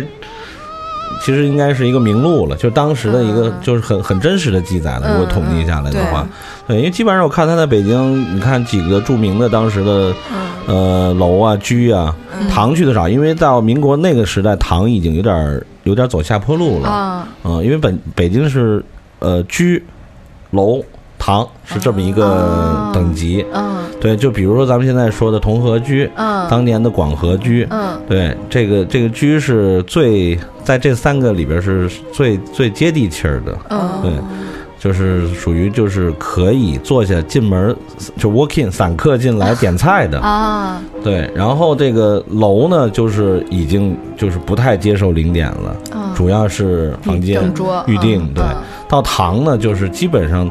堂的少量业务是预定的宴会，大部分呢他会去出出出外外汇，啊对，啊、就是堂是最高级别的，而且而且堂为什么到民国凋落呢？是因为堂的那个菜式老化了。嗯它基本上固化了，就是可能比如说，就是我这个我这个聚贤堂可能就这么十套，嗯，那可能大家吃吃到最后就烦，而且到民国呢，就是南来北往的人太多对，当时北京就是说口味上的要饮食就口发生味变化了。要求很很多很广呢，嗯所以慢慢糖就走下坡路了。相相应的可能这样，像居楼这种就是船小好，稍微比糖相比之下船小好掉头，它就可以嗯嗯经营手段灵活起来。嗯然后再加上其他当时各地风味，其实当时那个时代的，比如著名的厚德福，嗯哎，河南菜的代表。然后这个楼里边有一个春华楼，啊，呃，春华楼是是做呃淮扬菜，淮扬菜的嗯对。然后比如这个当时长安长安街上啊叫长安八大春，嗯啊对，就是有这个像明湖春，明湖春大明湖嘛，它就是鲁菜的了。但是有一个是叫什么什么春的，我我记不太清楚了，就是杭帮菜了。啊对，就是反正那个那个时代，就是从呃河南菜，呃福福建菜、广东菜，嗯哎，就是包括川菜，然后这个这个安徽菜，反正就因为人群这些地方的人嗯群越来越多，然后。爱吃的人的口味也越来越变化，就越来越多。所以你看鲁迅的那个，嗯 啊他的记录里就是天南地北，嗯今天吃吃这个好，明天吃吃那个也好。呃，另外一个给我留印象就是就是程砚秋的那个啊他的那个啊记录，对呃，他也是一个就是那种什么都能吃，什么都爱喝，嗯然后呢，呃，又是那么一个就是，我我特别喜欢他有一篇就是说我昨天喝多 了，说了不该说的话，啊对对对。非常后悔。因为我把人绯闻给说出来 了。我因为因为我自己是唱程派嗯的，所以的话就是可能呃，就是写程砚秋先生还是比较嗯，就是嗯比较恭恭敬敬，嗯对对对，不能那个。我那个特别那个喜欢他的那个感觉，对，但是我也是，就是我很理解他，因为他一他就是他其实是有一个有一点儿傲娇的那样的人性格的性格的人，就是他其实性格是一个呃很容易他很容易冲动，很容易那，但他又时刻跟自己说说，因为得就不不能不能不能冲动啊，就是要，所以他又而且他他那个我觉得他那个日记还真的是挺真实的，因为他就是这样的、嗯这样一个人，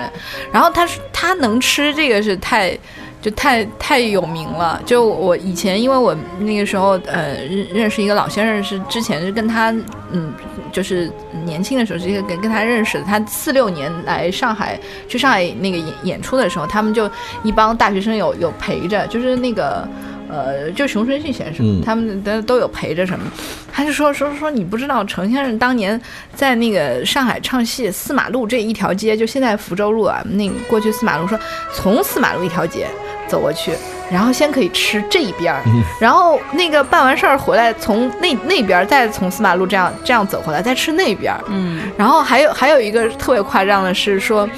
那个吃完，他也很爱甜食，特别喜欢奶油蛋糕，嗯，所以他吃完一顿饭之后呢，就可以吃一个整个的奶油蛋糕。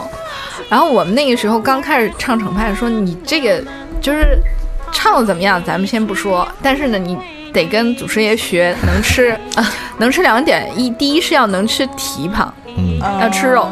第二是要能吃奶油蛋糕。然后我那时候还是挺小的，不服气，我说好，我我也要试一下。然后就也吃完饭，说还得蹲墙根儿那儿吃。 我说好，我我我已为经为什么要蹲墙根儿 吃？哎，这样吃得下去 说， 然后，呃，那个，然后，然后就吃吃吃吃还真真的不行。 后来我那天吃了好多山楂丸儿，我印象很深深刻，非常深刻。它的那个，但是它能吃是有道理的，因为唱程派需要就是气是嗯它那个气的那个那个那个调消耗就比较大，嗯消耗消耗特别特别大，所以就是后来说就比可能张君秋先生也很能吃，但是比程砚秋先生稍微差那么一点儿。嗯嗯，那但是他们说，即使差那么一点儿，张君秋先生唱这个《玉玉堂春》，那个前面到那个到到那个唱，呃，三堂会审，它前面有个苦啊，但那苦啊之前。要先吃四十个饺子，四十个饺子先吃完，然后那边看看差不多了，苦啊，一抹嘴就上台了。哇！我当时就想说，然后然后因为这个是汪曾祺写的，我就想说他，然后他后面写了一个括号说，但是比他能吃的还有陈彦 秋。哇！我想说，那陈彦秋难道是唱这个之前要吃八十个饺子吗？哇，真是超级能吃啊！嗯而且我我特别喜欢他说的那句话，他跟他一个朋友说嘛，就是说这个，呃，嗓子不好的，嗯不抽烟不喝酒对也不对好对，嗓子好的嗯随对便抽随便喝也对是对好对的。对，嗯，嗯，我特别喜因为欢。我还有他在火车上遇巧遇一个那个老朋友新对庄家对，对对然后那个人请他吃饭，他嗯说你请我吃饭，我请你喝酒，拿了一瓶白兰地，对。结果那个人还没动呢，他已经喝了三杯 他 下去。他是特别能喝烈酒的，嗯，他是他他是那种就是你看四大名旦，你看他们喝酒什么的，其实是能感受出来对他们的风格那不同个的嗯性，他们那个性格的，就包括其实嗯嗯，我看那个呃，因为看那个徐慧生日记，我后来看的比较多，你看徐慧生吃吃饭那个什么就比不上陈，就就觉得他他吃饭不是那么香， 所以我比较爱看那个。看陈彦秋，陈彦秋吃多了，因为他有一段时间在那那个青龙桥那边做呃干农活儿，就是不唱戏了去干农活儿。然后那个他他那个日记里边写说今天素英来，然后他做羊肉饺子，然后那那个果松英是他夫人嘛，然后那夫人可能就觉得他吃太多了，嗯所以就叫他别吃 那么多，然后他就很生气说，面粉也是我我就是是我的。然后羊肉也是我 买的，我为什么不能吃呢？ 所以是一个特别可爱的人。嗯，还挺有意思的。那其实这个甜食，后来又聊到这个哈， 也聊差不多了。我觉得可能还有两个人物，我们就要再聊一下吧。一个是张学良，嗯，嗯，嗯还有一个就是其实这部这本书点睛之笔的那个杨步伟嘛。嗯，呃，嗯就是嗯完全契合这主题。嗯那张学良想聊，是因为最近他的话题非常热，一个是那少个帅嘛，对对啊啊对，一个是那个啊电视电剧视出来以后，啊啊而且你会发现不停爆出他的当年的视频啊和啊啊啊和历史课本有上那个西英安失恋的文人是吧？？啊说英文那是不段是 儿，幻灭了？对对嗯，对，这还好东北吧大碴子味儿的 英语，对 对对，然后就感觉他这个人是非常矛盾的。然后嗯从这个吃上面吧，他作为一个东北人，嗯他喜欢吃东北菜嘛。嗯然后后面呢，他呃他又是贵公子，肯定有嗯细致的那一面。然后后面又去了很多哎，地，其实真没有，你们是吗东北的贵公子好像那个， 你看看他们有那钱。 那个大帅府吃的那个东西，我看着我也不不太想吃，并不想做张学 良。其实挺好吃的沈。阳啊，沈阳有一个老字号叫做这个宝发园儿，嗯这个呢是当年这个张学良很喜欢的一个店，嗯，还有这个他们这个爷儿俩喜欢的有有四个招牌菜啊，嗯，就是干尖儿、哦腰花儿哦，啊、丸子，嗯，还有鸡蛋，它叫四大溜：你你 你觉得呢？ 我觉得那个干尖儿挺好吃。 溜干哎尖儿、溜腰花儿、溜丸子和那个溜黄菜。哎，但说实话，这几个菜我都是到北京以后才吃的，嗯，因为可能我们那个北太北了，比他们还北啊两个省。所以但是呢，就是说虽然听着是这样嗯啊，就没什么特特别原料啊，嗯还是比较精致的。嗯，应该是好吃的。嗯对，但是他后面那个其实转转会的那那一段啊是，挺有意思的、那个是我觉得啊，完全是因为有张大千撑着。对，我也觉得。嗯呃如果仅是他们三个人的话，可能没有那么丰富多彩的那几年的生活。对嗯因为我去过那个摩耶精舍，啊，我也去过。哎对，它里边有一个，它那个餐厅里有一个他们那个对另外一份菜单，对，是翁文伟抄的，对是这个有一次是请张学良夫妇，然后张群的儿子张基正夫妇，还有当时的那个呃呃张大千的医生丁农，嗯、就是一个医院的副院长夫妇。嗯，就是一席大概六两八热，这么洋洋洒洒十几个菜，嗯，呃，就其中就是你看得出来，就是完全就是张大千的体系，对，对，就是他的饮饮食审美，就是我是认为他就基本上转转会应该就是以他为这个灵魂，嗯，对对，嗯，但是里边有一个菜很有意思，就是您肯定知道六一丝，啊，对嗯对对。对，哎呀，很想去吃张大千家的菜，嗯因为就觉得很，反正还挺好吃的。因为我因为我试过他那个牛肉牛肉面的那个做法，啊呃真的很好吃，哦，就可是以吧？可以吃好多， 吃下好因多为面。他非常会吃，嗯嗯嗯嗯，这个特别特别有讲究的一点是什么呢？ 是因为很少有第一代会就是爱吃又会吃的，嗯通常都是得第二、第三代。嗯啊，就是因为张大千他父亲就爱吃，嗯然后他母亲呢又又爱做，嗯嗯，所以到他这儿已经把这个，嗯，而且他我觉得传承下来他了他做饭真的就和他画画一样。嗯嗯，嗯就有的时候你，你就你也看，你就觉得他今天这样，明天又那样，就是他还是有那种大写意的东西在里头。嗯嗯所以他放就，当然我觉得这可能跟川菜有关系啊。他、嗯他那个他的那个料理，他很很肯下料。，对对，因为他嗯对他是内江人，嗯呃，内江，然后旁边的这个自贡，呃，泸州、宜宾这一带呢，是川菜里的叫这个小河帮。哦，小河帮重在什么呢？就有几点，一个是这个味儿浓，嗯呃，下料呢，用料呢狠，嗯嗯、然后这个这个，呃，味道呢就是刁钻，嗯嗯、就是每个味道都要做到极致，嗯啊，然后你比如说张大千，他他有一个这个他的他喜欢吃，就他那个菜单里也叫干烧黄翅，啊，全称叫干烧鲟黄翅，就是用什么用那个鲟黄鱼，用鲟黄鱼的胸鳍，它有两个胸鳍嘛，嗯胸鳍连着肉那一部 分，在自己身上比划还挺逗的。这块儿好吃在哪儿 呢？你想肠洞嘛，它是肠洞的地方，然后那块儿又连活的肉是连的是油，就脂肪。哦所以那块儿就是非常好吃，又又是活肉，然后脂肪含量又高，嗯，就是凑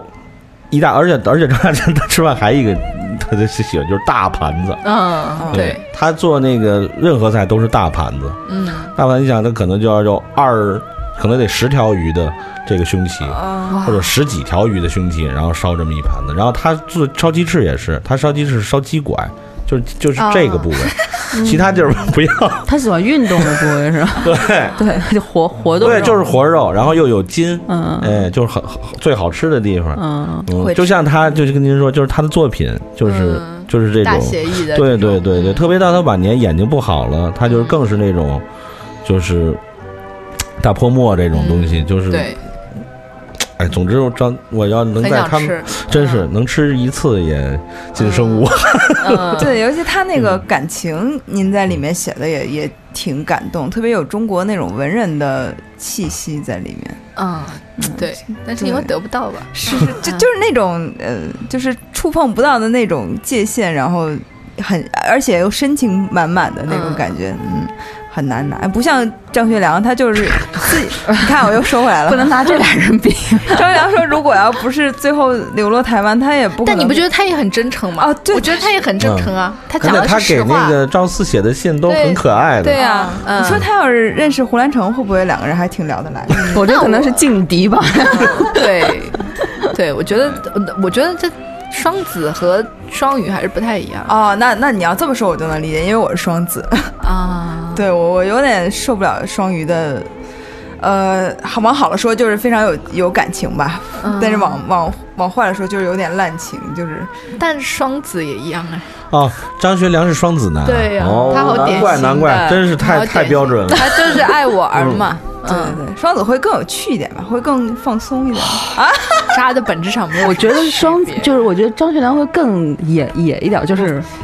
更对烂对一点儿。啊对对对，关键就是是更无所顾忌一些。对对对对关键是张学良一就是一冲动，他干的是西安事变这这种事儿，就是随嗯，但是这胡兰成也顶多是，对吧？我我觉得双鱼男他会，他每一段他自己觉得是真的，呃嗯就是但是双子可能更多游戏的那个部分很多，对对对他觉对得您好说玩儿，对对对对。啊，他会界定哪个是真的，哪个是假的，但是双鱼可能真觉得自己您的您把这层窗户纸点破了， 就是双子是我知道我在玩儿，对双鱼是我知道我在爱，啊对呀，对我觉得这还是有差 别的，嗯好吧，好吧。 那我们聊一个女性吧。对，终于落到太太的这个主题啊对，上其实嗯这个是最点题的嘛，而且这个人物真非常可爱。就是在看这本书之前，我也是很喜欢杨博伟这个人，我觉得不会有人不喜欢他吧，他太可爱了。嗯，嗯，但是他他的这个故事里后来，这是后来我知道的是，他也是跟他们家认识的人跟我讲的，就是说，因为他们夫妻的感情太好了，嗯导致于这其实他们家的孩子们有一点，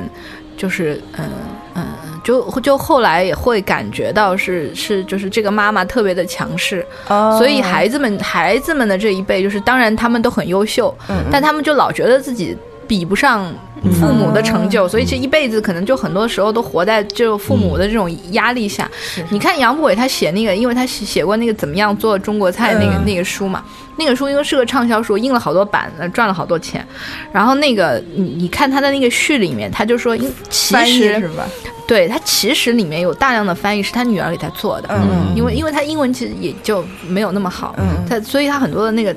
呃那个翻译是他嗯是是他女儿完成的，但是他他一定要在序里面说，如果好的那个部分都归我，不好的部分都归 他，就嗯我觉得他是个很强势的嗯很强势的母亲吧，啊嗯不不过我但我觉得这个跟他人的就是性格也很有关系，包括经经历，他一开始就可以退婚，嗯，然后所以你看他的故事，其实大家会觉得，我上一次在南京的时候，因为南京，呃，就是他是南京嗯人嘛，嗯然后但那个有一个读者就说，他说我我觉得他是我们南京女性的骄傲，嗯然后我说对，说的特别对，因为他是一个他三十岁了还没有还没有结婚，嗯嗯然后他可以找到。就赵云这这种级别的是吧？而且人家对他就是那样的，一往就是情深一往情深，对，就特别好。我觉得这跟他性格有很大关系的，要不然也找不到。对，包括赵元任一开始其实是反对他开那个小厨房的嘛，然后对啊他开起来以后，他还给他写那么萌的那个广告词，对啊，对啊，嗯。但我我觉得就是杨博伟这样的女性呢，我我我对各位女性听众的那个建议就是可以欣赏，但是谨慎模仿，嗯所以她因为很难模仿，很美嗯吗？嗯很难模哎不仿，美不美，不美什么，那就是人是不是格真的遇到这样的女，你们男的也就怂了呀？呃，不是，就是说就她就算的她有很大一怎么说，要仔细啊，要就是她并不是说。算了，因为我我但但确实确实我我觉得吧，就是呃呃，我觉得杨浦伟确实也只有赵元任这样的，可能因为赵元任是一个在、在美国呃读过书，他受过特别多西方教育的人，他会特别欣赏这样的女性，因为首先第一，她她是一个有。就是，呃，很很了不起，自力更生，自己就开、开一个医院啊，然后也就对于婚姻，因为他们那个时代有很多的女性都是都是这样的，就是说我我可能就希望把我这一生奉献给我的事业了，我不想要结婚了，所以是这样一个心态。然后他可能，我觉得赵元任跟杨博伟这个关系，确实是赵元任对杨博伟的那个爱会在更多一就点？就很浓烈嘛。你去看他他们五十年以后写的那个信，还是那么卿卿我我。所以就为什么他们那个他们家里面，就是后来到女儿那边，就说就是女儿们都会觉得说这个这一对父母啊，他们从。夫妻的角度来讲是特别完美的夫夫妇，但是确实因为他们夫妇感情太好了，所以可能有的时候都忽略了子女的成长。哇，这也太嗯这这确实是挺因为感夸情张的好啊，对对对，就是对感情对特别好，所以呃所以你就确实是有一有一点，您刚刚说的没错，就是我我觉得是母很难模仿，是是啊，所以你只能把它看成一个榜样，就去呃，对，反正我觉得可以仰视模仿一你下能做到的那部分对。比如说，他有很多可以模仿点，比如他特别独立，然后他特别敢嗯去美国，英语不会可以到处乱走，反正他也不对怕。然后他对做饭特别好吃，嗯，对，就可以模仿一部分吧。嗯就这样。我觉得就是胆，就是我觉得他有一点是挺好的，就是他，嗯我我觉得他也没有想过说他原来要和赵云结婚的，就是他、嗯嗯他整个的这个整个都是跟着他自己的心去走的，嗯就这一点我觉得挺好的，而且他丝毫没有觉得说三十岁那个时候三十岁很大，就对比现在还要大了啊，对对对对，就是他也没有觉得说哦，原来我三十岁没结婚是个特别大呃特别严重的事情。对对对对是吧对，嗯所以你像一个是他，一个是张春和，我就觉得说我们可以特别要向他们学习的一点就是，别老觉得自个儿觉得自己好像哎年纪很大了，大家都说那个年纪很大了，到底嫁不嫁得出去啊？这样的很这样的，其实你不要老是不要这样想，嗯对吧？啊就是不嗯，要还是对自己对自己要有很大的自信，我觉得这这点可能是可 以对，而且我们总书记有一句话就是“打铁还需自身硬” 。对，其实我觉得关于食物啊，我们其实这次聊的也挺多，虽然嗯没有把书都聊完吧，因为有太多有意思嗯的地方了啊，嗯但是也也基本上这是我们夜话录的时间最长的一次了。对，啊，真的吗？对对对，就很开心。嗯这期就这样吧，然后非常感谢李叔老师来，然后觉得嗯对我特别长知识，因为我真真的不是特别好吃的一个人，然后就听大家说，